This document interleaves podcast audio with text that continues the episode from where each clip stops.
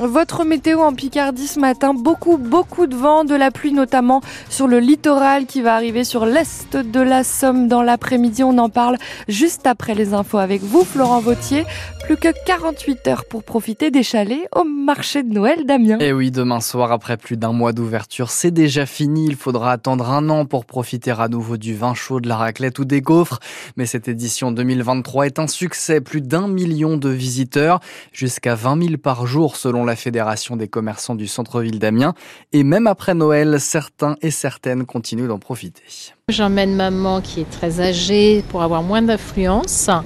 Moi, je ne suis pas fan de la foule, donc euh, je préfère les moments plus calmes et c'est pour ça qu'on a préféré venir euh, après Noël. Les commerçants ont plus de temps aussi pour discuter. C'est plus agréable aussi de faire ça après Noël. Bah, quand il y a trop de monde, moi j'aime pas. J'aime bien prendre mon temps. Euh, et aujourd'hui, vous comptez acheter quelque chose? Oh oui, pourquoi pas. S'il y a des bonnes affaires à faire, pourquoi pas. Même si le Père Noël est déjà passé? Bah, Il passera encore l'année prochaine, donc on peut peut-être euh, anticiper. C'est vrai que c'est agréable en fait de pas trop être dans la foule et puis en plus avec le Covid, c'est bien aussi qu'on soit pas tous les uns sur les autres. Pour se faire plaisir, c'est toute l'année et c'est surtout pour moi là. le reportage dans les allées du marché de Noël d'Amiens de Joséphine Ortuno. Le marché, ça se termine demain, mais il y aura une dernière séance de chroma sur la façade de la cathédrale d'Amiens dimanche soir à 19h. Et puis la grande roue au pied de la tour Perret elle reste installée jusqu'au 7 janvier. Le musée de Picardie, lui, vient de passer les 100 000 visiteurs annuels avant de terminer 2023. Le cap a été passé hier matin, une fréquentation record grâce notamment au retour de la momie et à l'exposition 20 000 lieux sous les mers autour de Jules Verne. La 100 millième visiteuse du musée de Picardie en 2023 a d'ailleurs gagné un an de visite gratuite. Le musée accueillera à partir du 15 mars une œuvre prêtée par le musée d'Orsay à Paris dans le cadre des 150 ans de l'impressionnisme sur la plage peint par Édouard Manet en 1887 sur la plage de Berck-sur-Mer. Deux skieurs morts hier après une avalanche en Haute-Savoie. Ils skiaient hors piste au pied du Mont Blanc à 2300 mètres d'altitude. Une autre personne est légèrement blessée, cinq autres sont indemnes. D'après des premiers témoignages, cette avalanche n'aurait pas été déclenchée par le passage des skieurs.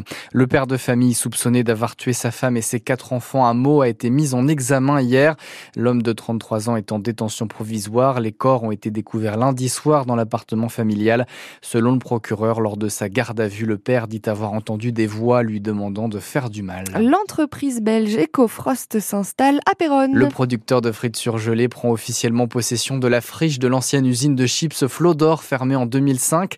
20 ans après, en 2025, 70 salariés seront embauchés, 150 d'ici 2030.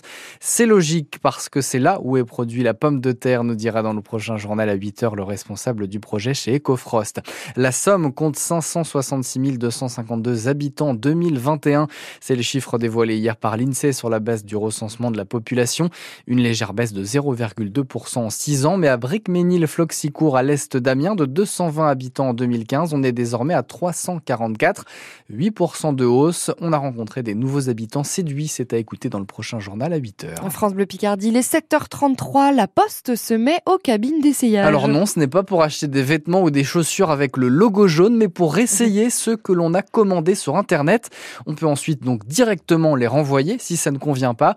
Une expérimentation menée dans 8 bureaux de poste de toute la France, mais ce service gratuit n'est pas vraiment au goût de tout le monde, Benjamin Recouvreur. Au fond de ce bureau de poste parisien, une énorme boîte aux lettres jaune interpelle les clients. Et quand on l'ouvre, c'est une cabine traditionnelle. Il y a un miroir, un petit siège euh, sur lequel on peut s'asseoir. Le principe, essayer puis renvoyer directement si ça ne va pas. Fadela Semlali est la responsable. Il n'est pas satisfait, il s'en rend compte, il peut faire tout de suite un retour à son expéditeur. Et là, le client est satisfait parce qu'il gagne minimum 24 heures. Il fait tout sur place. Christine vient justement de déposer un vêtement trop grand et elle est plutôt convaincue. C'est pas évident des fois d'aller à la poste, surtout d'attendre qu'on prennent votre colis, machin. Plus vite c'est renvoyé, plus vite c'est remboursé aussi. Pour l'instant, la cabine n'est que très peu utilisée, mais la Poste assure s'adapter à la demande. Aujourd'hui, de plus en plus, les gens ne veulent plus se déplacer dans les boutiques, donc ils font tout en ligne. Une fois qu'ils ont fait en ligne, là, ils vont savoir que dans leur bureau de poste, ils vont trouver directement la cabine d'essayage. Et c'est justement ce que déplorent certains professionnels, comme à Lannion en Bretagne, l'une des villes test, car les petits commerces n'ont pas besoin de ça, s'agace Philippe Latronge de l'association des commerçants locaux. Ça relève presque de la provocation euh, d'essayer ça euh, ici comme ça. Chacun son métier, voilà. Euh, surtout dans une ville comme euh, Lannion, en plein centre-ville, où il y a plein de commerces euh, déjà de vêtements,